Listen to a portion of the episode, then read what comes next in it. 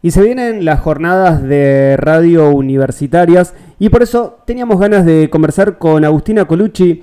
Ella es la vicepresidenta de Aruna y la coordinadora de la radio universitaria de La Matanza. Agustina, buenas tardes, buenos días. Juan Pablo Regalado te saluda. Gracias por este contacto con nosotros. Hola Juan, muchísimas gracias por contactarme y por sumarse a estas jornadas que, ya está, que ya estamos cerquita, eh, estamos viviéndolas prácticamente. Contanos, ¿cómo se llevan adelante y qué evaluación hacen también después de estos casi dos años de pandemia? Porque se trabajó mucho a distancia y es el momento en donde las radios se vuelven a juntar de manera presencial para hacer también esa evaluación.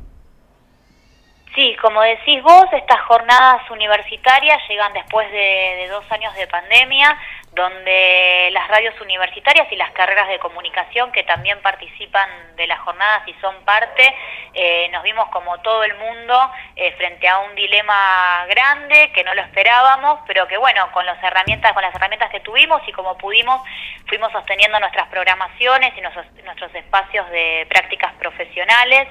Eh, cada radio y cada región obviamente lo, afrontó de manera distinta.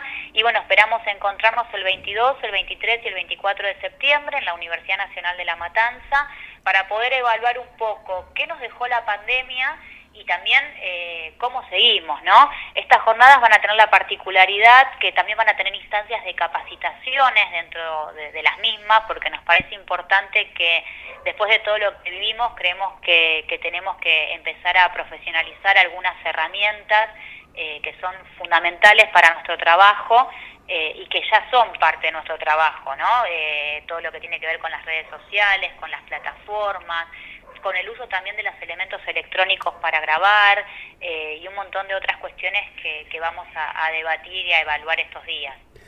Un debate que eh, seguramente se vino haciendo durante este tiempo en pandemia y algo para destacar, ¿no? Vos decías las herramientas para grabar, viste que en este último tiempo cualquier ruido que estaba al aire no ya a uno ya no le preocupaba porque en pandemia estaba todo permitido, se retrocedió nuevamente a, cuidar más el aire, a tratar de que, de que esos ruidos que, veníamos viviendo en pandemia se dejaban pasar. Ahora, ¿cómo, cuáles son los desafíos de acá, en más, de acá al 2023 ya, porque ya el 2022 que ya se nos va?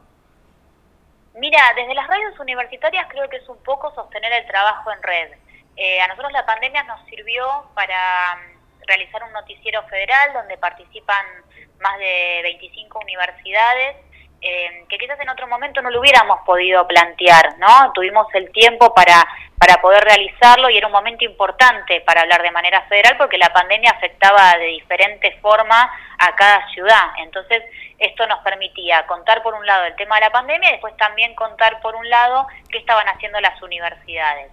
Eh, y creo que los desafíos va a ser sostener el trabajo en red, como te decía, y también incluir los nuevos formatos.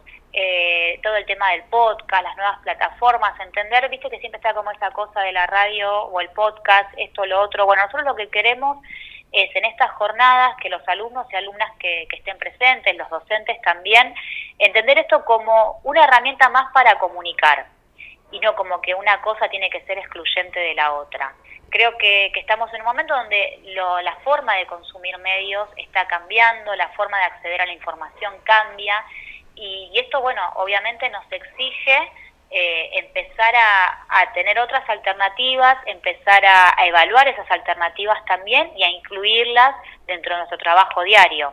Creo que ese va a ser el, gran desafío que ya estamos atravesando y que vamos a, seguir eh, viviendo todo lo que es el próximo año.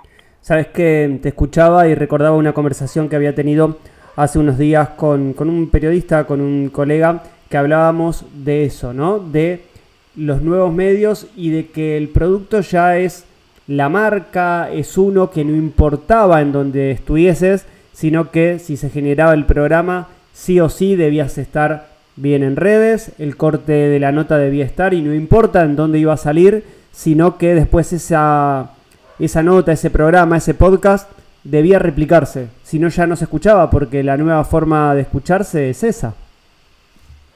Sí, hay, viste, hay oyentes para todo. Eh, hay gente que es fiel a la radio y que seguimos haciendo radio. También creo que tiene que ver un poco con las edades, eh, por, el momento que cada uno y que cada uno está pasando. También, a ver, uno a veces dice, bueno, los jóvenes no escuchan radio, pero de repente en la pandemia eh, nos pasaba que estaban los contenidos de Seguimos Educando, que eran estos micros para garantizar el acceso a la educación, que eran para los más chiquitos y chiquitas y para quienes estaban en edad escolar y escuchaban y se educaban a través de la radio universitaria. Entonces, eh, creo que es, empezar a entender el lenguaje y los formatos también, porque obviamente que, que, no es algo menor, todos los formatos son distintos. Entonces, bueno, poder compartir y también eh, compartir las experiencias de cada radio universitaria eh, y de cada medio también universitario en cuanto, bueno, cómo enfrentamos, cómo seguimos con esto. Eh, pero bueno, sí, por suerte eh, va a haber distintas etapas. En estas jornadas eh, vamos a tener foro de estudiantes también, que eso es algo que incluimos porque queremos escuchar la voz de las y los estudiantes. Eh, hace varios años que no se hace el foro, así que es importante también poder escuchar a los jóvenes, que son los consumidores naturales de estos tipos de formatos, ¿no? 22, 23 y 24, dijiste, de septiembre. ¿O es 22, 22, 23 y 24 de septiembre? Universidad Nacional de La Matanza, un nuevo encuentro de radios universitarias y algo para destacar, ¿no?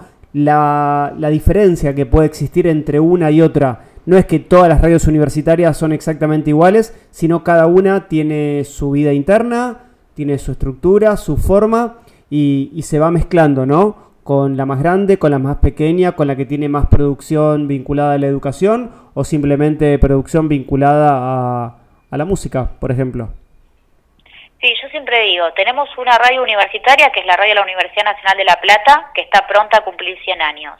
Y tenemos radios universitarias como Lomas de Zamora, eh, como Chilecito, que tienen 5 años de vida. En el medio tenemos todas las realidades, y, pero sí creo que lo que tenemos en común todas las radios es eh, buscar la pluralidad, la diversidad en los contenidos, eh, y obviamente que nos atraviesa lo, lo académico y lo comunitario. Pero como bien dijiste, cada radio tiene su, su fortaleza, tiene su contenido, su manera de producir y, todas en red también eh, tratamos siempre de, producir contenidos que nos atraviesen a todas las 64 emisoras que, que forman parte en este momento de Aruna. Agustina Colucci pasó por Ni un día sin sol en esta mañana de miércoles hablando de una nueva jornada de radios universitarias. Agustina Colucci, muchas gracias por este contacto con nosotros. Que tengas una excelente jornada. Muchísimas gracias y los esperamos a todas y todos en la Universidad Nacional de La Matanza el 22, 23 y 24 de septiembre.